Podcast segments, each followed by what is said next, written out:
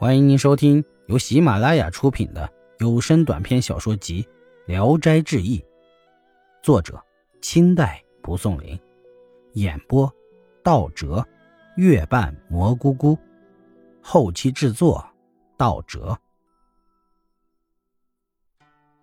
到了半路上，看见凤仙坐在路旁，凤仙招呼他坐在自己的身旁，对他说：“你也是一个男子汉大丈夫。”难道就不能为妻子争一口气吗？功名富贵都在书中，希望你自己好好努力。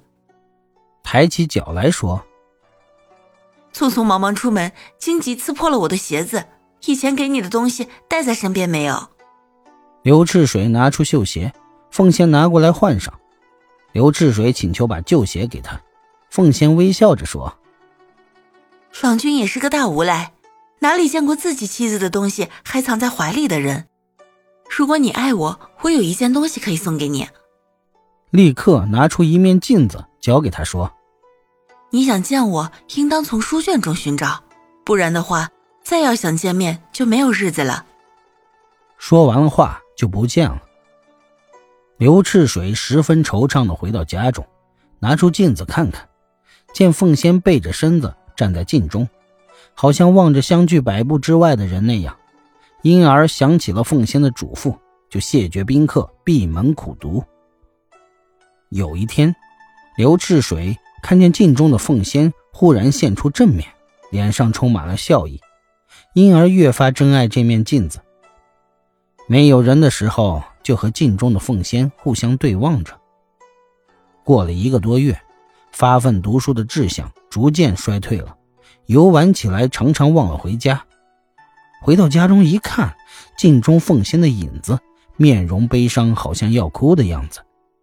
隔了一天再看，又背面而立，像开始的时候那样了。这才明白是因为自己荒废了学业，于是就闭门苦读，昼夜不停。过了一个多月，凤仙的影子又面向外了。从此，刘赤水就用这面镜子来检验自己的学业。每当荒废了学业，镜中的人面容就是悲伤；刻苦攻读几天，镜中人的面貌就是微笑。于是他把镜子日夜悬在面前，好像面对着老师一样。刘赤水这样苦读了两年，就一举考中了举人。他欣喜地说：“现在可以对得起我的凤仙了。”拿过镜子来。只见凤仙黛色的眉毛又弯又长，雪白的牙齿微微露着，笑容可掬，好像就站在自己的面前。刘赤水心里爱极了，不转眼珠的长久凝视着。忽然，镜子中的凤仙笑着说：“影子里的情郎，图画中的爱人，说的就是今天这种情形吧？”刘赤水惊喜的向外看看，原来凤仙已经站在他的身边了。他握住凤仙的手，问候岳父岳母的情况。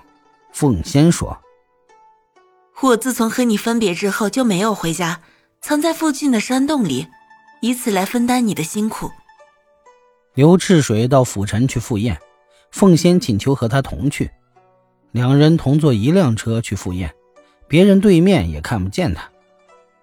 宴会结束后，将要回去的时候，凤仙私下里与刘赤水商议。他假作是刘赤水在郡中的媳妇儿。凤仙回来以后，才开始出来见客人，经手管理家务。人们都惊讶她的美貌，而不知她是狐狸。刘赤水是富川县令的学生。有一次，他去看望老师，遇见了丁生。丁生热情地邀请刘赤水到他家里去，招待的优厚周到，并说。岳父母最近又迁居到别的地方了，我妻子回家探亲，快回来了。我一定寄一封信告诉他们你高中的喜讯，和他们一起去拜访祝贺。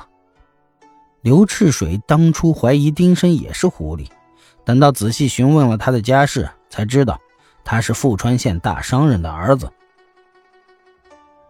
本集演播到此结束，谢谢大家的收听。